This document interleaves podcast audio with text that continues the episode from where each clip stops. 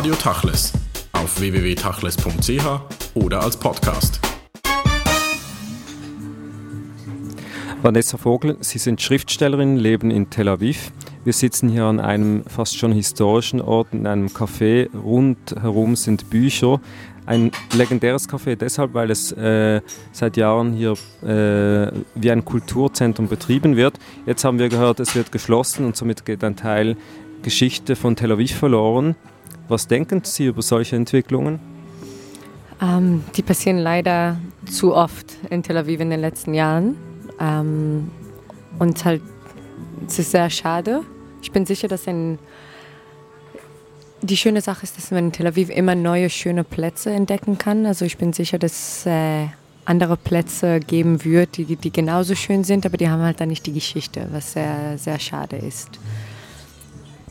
Sie sprechen fließend Deutsch, aber Sie sind aufgewachsen und geboren äh, in Tel Aviv. Ähm, soeben ist ein Buch von Ihnen erschienen mit riesigem Erfolg in Deutschland. Sag es mir, heißt es, im Weißbuch Verlag.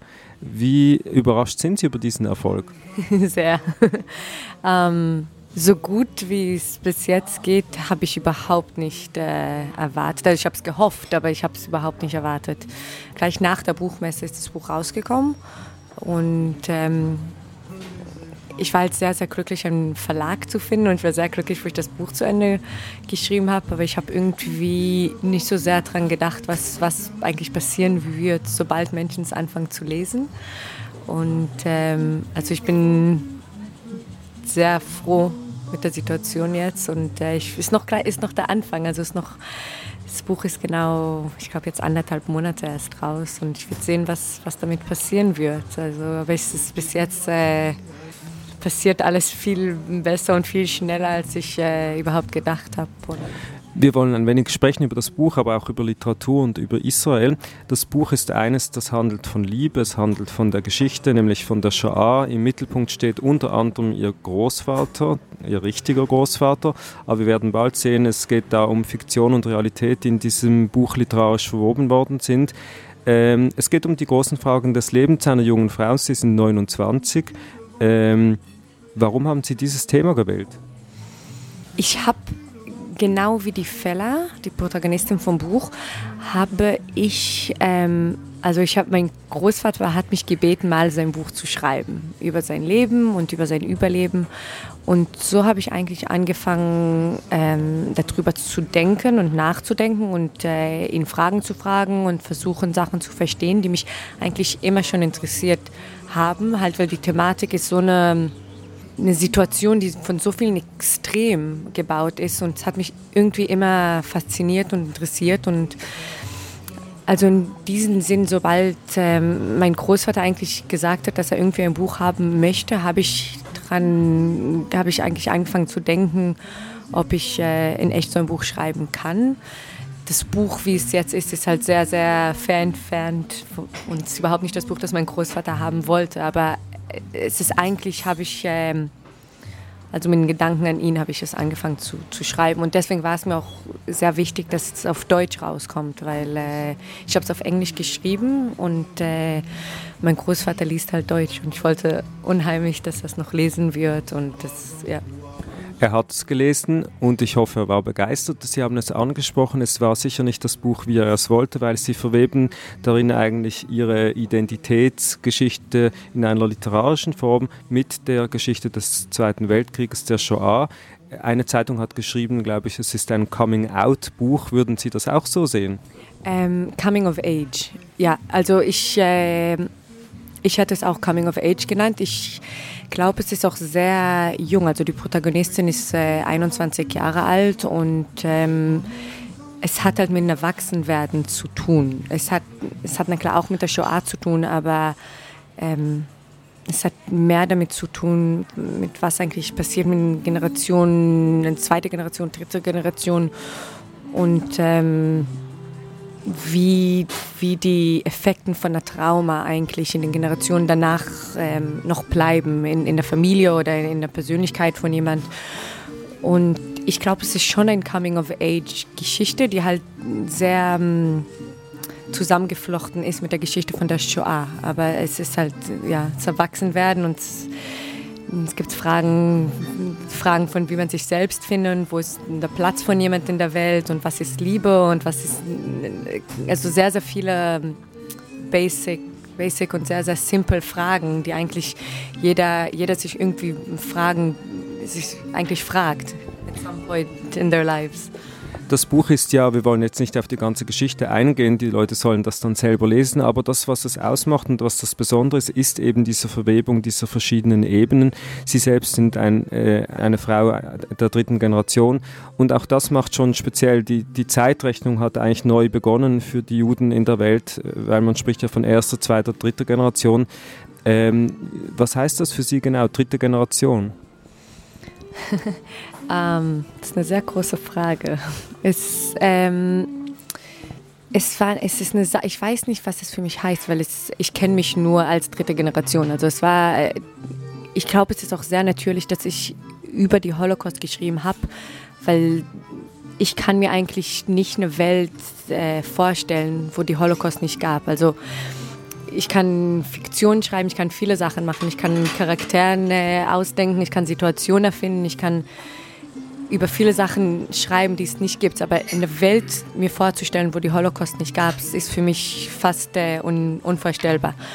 Und so ist es auch irgendwie als dritte Generation zu sein. Es ist, äh, es ist die natürlichste Sache, die, die, die, die, die da ist. Also es gab es auch, ähm, mein Großvater hat eigentlich, soweit ich weiß, hat er immer davon erzählt und äh, das war eigentlich eine Sache, die, die Fakten sind und einfach ein Teil von Leben, genau wie, wie Mittagessen oder genau wie, wie irgendeinen Feiertag zu feiern. Also Eben, es geht ja eigentlich darum, das Trauma, die einen haben geschwiegen, die anderen haben geredet wie ihr Großvater und sie selber haben das äh, beschrieben und äh, geschrieben in einem Buch.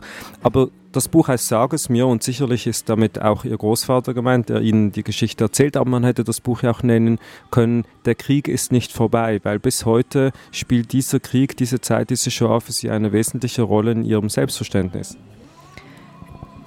Ja, tut es, aber mir war auch sehr wichtig zu zeigen, dass es, es ist ein Teil von vieles anderes. Es ist ein sehr großer Teil und für, für, also es gibt Menschen, bei denen es ein größeres, größerer Teil ist und bei anderen ist es nicht so ein großer Teil.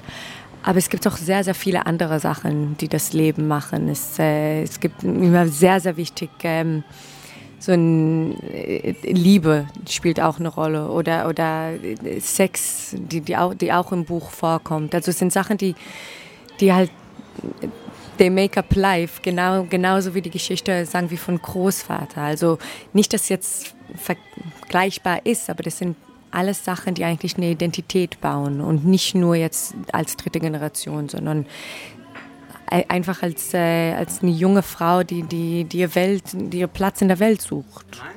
Sie haben es gesagt, äh, da kommen verschiedene Ebenen vor und das ist vielleicht auch ein Teil des Erfolgs. Es kommt Sex vor, Liebe vor, es kommen Juden vor, es kommt die Shoah vor.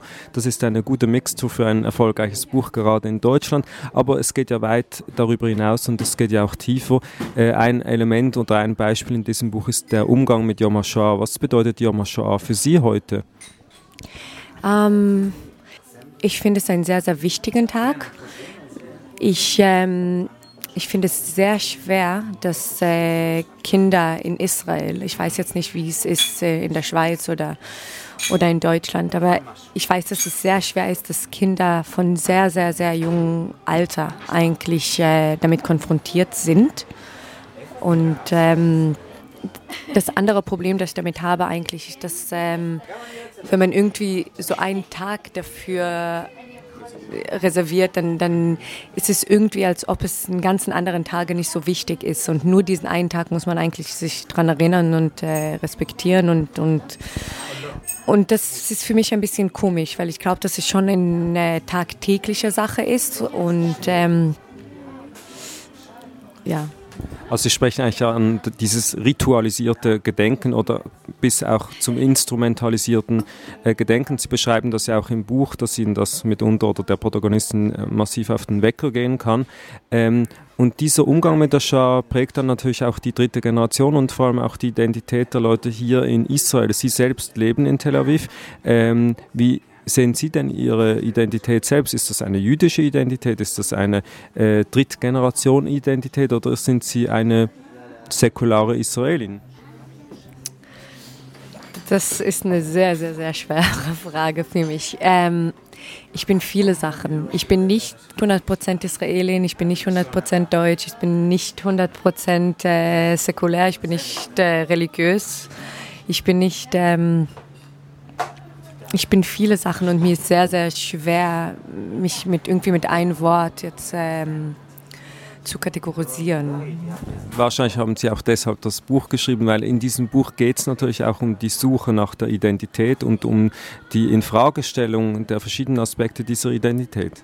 Ja, also es war immer schon eine Sache, die mich interessiert hat. Ich glaube auch heutzutage ähm, die Welt ist eigentlich viel mehr international und die Grenzen sind viel mehr offen und viele Menschen haben die, diese ähm, Duality in, in, Persönlichkeiten. Also die, die wachsen irgendwo auf und sind woanders geboren oder die sprechen eine Sprache zu Hause und sprechen eine andere Sprache in der Schule. Und das alles macht eigentlich ein Mensch, also Menschen haben deswegen eigentlich Identitätsfragen, weil es ist schon heutzutage ist es einfach anders. Und ich finde, es ist sehr, sehr interessant auch. Aber es bringt halt immer noch ein Layer in die Identität von, von jemand.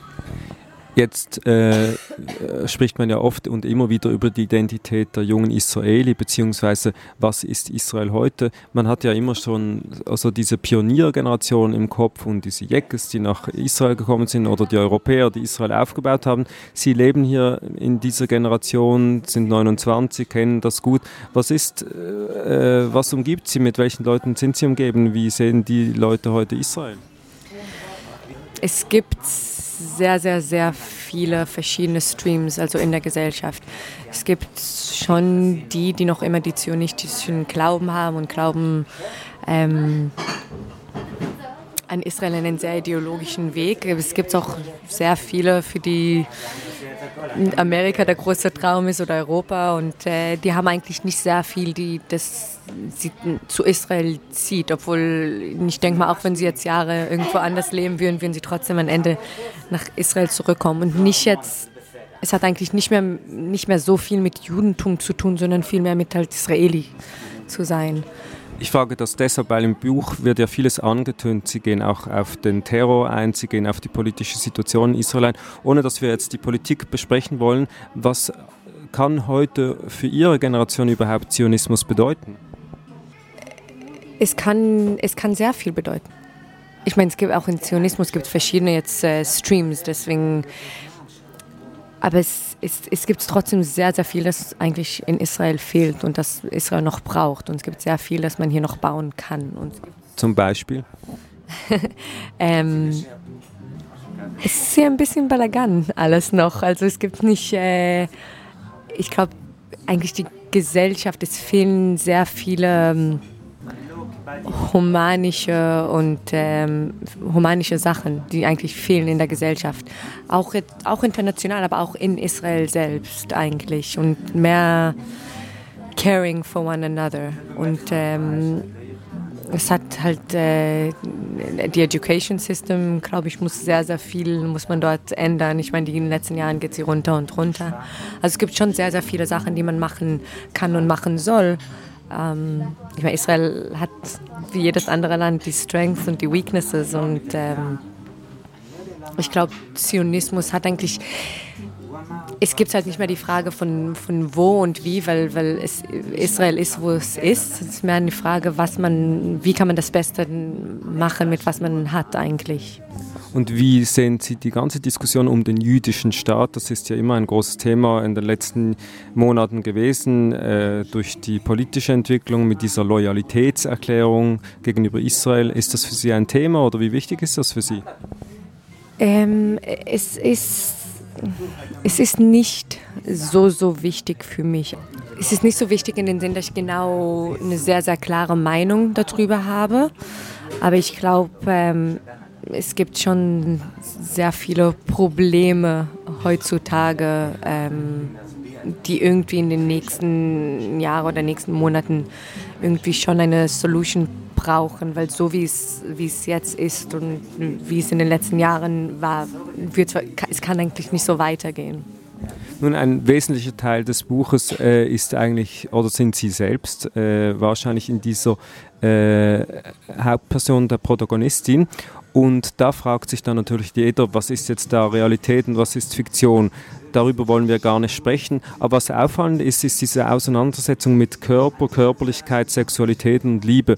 Ist das einfach in diesem Alter eine wichtige Thematik, mit der man sich auseinandersetzt? Oder warum ist sie Teil dieser literarischen Geschichte geworden? Ich glaube, im Alter, also der Alter von der Protagonistin, ist es eine sehr, sehr wichtige sehr, sehr wichtige Sache. Bei der Protagonistin, bei der Feller selbst, hat also sie hat ihre Großtante. Sie heißt Feller wegen ihrer Großtante. Und ihre Großtante ist verhungert. Und äh, deswegen hat Feller auch irgendwie einen anderen Bezug zum Essen. Ähm, obwohl man kann es auch in sehr viele andere Wege auch verstehen, weil wenn man eigentlich das Haus von Großeltern sieht, dann sieht man, dass es auch dort eine besondere Beziehung zum Essen eigentlich gibt. Aber die, die, die Frage oder die, ähm, die Handlung mit, mit dem Körper und wie man sich fühlt, hat die ist eine sehr, sehr, sehr wichtige Frage äh, für Teenagers und eine sehr, sehr wichtige Frage für, für Mädchen, viel mehr als für Jungen, glaube ich. Also ich denke mal. Und ähm, es ist eine Sache, die mich immer interessiert hat, eigentlich, wie groß der Distanz ist zwischen was man selbst sieht und wie man sich von, wie man, wie man sich von außerhalb eigentlich sieht. Ähm, und es war für mich ein Teil, es musste ein Teil von der Geschichte sein, weil es zeigt, wie ich schon gesagt habe, einerseits ähm, eine Beziehung in, bei, bei den Großeltern zum Beispiel zum Essen und da kann man sagen, ah, okay, deswegen hat die Fella, deswegen geht sie durch so und so und so. Halt, es ist sehr einfach und es gibt eine Sache, die von einer Generation zur nächsten Generation weitergeht. Aber andererseits gibt es auch noch eine, eine, eine, andere Beziehung, die sie dort hat und es ist eine Sache, die sie zum, trotzdem wieder zum Holocaust verbindet, aber in einem sehr abstrakten Weg. Ähm, und, und halt zusammen mit dem Alter, in dem sie ist, war es für mich sehr wichtig, auch sehr offen darüber zu sprechen und sehr um, intim und, und sehr, um, sehr wahr, sehr honestly. Also ich habe versucht zu verkleiden und äh, wollte wollte schon es so rausbringen, wie es ist. Und ähm, ja. Aber diese Auseinandersetzung mit der Körperlichkeit ist ja auch eine, die gesellschaftlich heute passiert. In Europa war das große Thema dieser jungen Mädchen, die sich fast zu Tode hungern, anorexisch sind und so weiter. Äh, es ist auffallend, dass das gerade heute in dieser Generation geschieht, wo es doch den Leuten eigentlich sehr gut geht und dem gegenüber liest man dann Geschichten wie in ihrem Buch von ihrem Großvater, der irgendwie als 19-Jähriger mit 32 Kilo den äh, Todesmarsch knapp noch überlebt. Äh, dieses Spannungsfeld, ohne dass man das jetzt auf die gleiche Ebene stellt, dieses Spannungsfeld dieser körperlichen Erfahrungen, wo, worin glauben Sie, ist sie begründet bei diesen jungen Mädchen, die Sie ja, denen Sie ja viel näher stehen äh, als ich jetzt zum Beispiel? Wie kann man das äh, sich erklären? Ähm, also bei der Feller war es auch eine Sache von einem so unaccepting of the self. Also ne, ne, ne, sich selbst nicht so akzeptieren, wie sie eigentlich ist. Ja. Und, und die ganze Idee, die Identität und die ganzen Burden jetzt von, von, von ihrer Geschichte, eigentlich wollte sie raus von ihrem Körper haben ähm, und wollte davon eigentlich nur lo loswerden. Ich, ich weiß nicht, warum es heutzutage bei so vielen Mädchen ein so ein großes Thema ist ich, ich, ich kann sowas nicht beantworten. Also ich, ich, kann, ich kann jetzt nicht für, für alle anderen sprechen. Ähm, aber es hat, es hat eigentlich damit zu tun, dass wir, dass, dass, dass wir ich, ich spreche jetzt für, für Frauen, weil ich kann es nur von der Sicht von einer Frau jetzt sehen, aber ich denke mal, es gibt ähm, besonders für sehr für jüngere Mädchen halt sehr, sehr viel Pressure. Ähm, irgendwie auszusehen und irgendwie sich zu benehmen. Und äh, wenn man nicht so ist und besonders bei Frauen ist es so, man kann oder klug sein oder hübsch sein und man kann nicht auch das und nicht das. Und deswegen gibt es genug Frauen, die sich irgendwie dummer machen, als wie sie sind. Und ähm, ja, also ich, ich, ich bin sicher, dass die Medien und äh, die ganzen Advertising und alles und Modebranche haben sehr, sehr viel damit zu tun. Aber es hat eigentlich, es kommt, es kommt vom Platz, wo, wo man nicht genug äh, junge Mädchen stärkt. Also man gibt ihnen nicht genug Stärke eigentlich. Nun, Literatur ist nicht nur ein einfacher Prozess, das ist ein harter Prozess, da muss man durch. Ähm, Sie haben jetzt viel äh, und lange darüber geschrieben, äh, über die Protagonistin. Vier Jahre lang haben Sie am Buch gearbeitet. Was haben Sie in dieser Zeit oder durch diesen Prozess über sich selbst eigentlich neu gelernt? Oder wie haben Sie sich selbst neu erfahren? Ich habe gemerkt, dass wenn ich was machen möchte, mache ich es.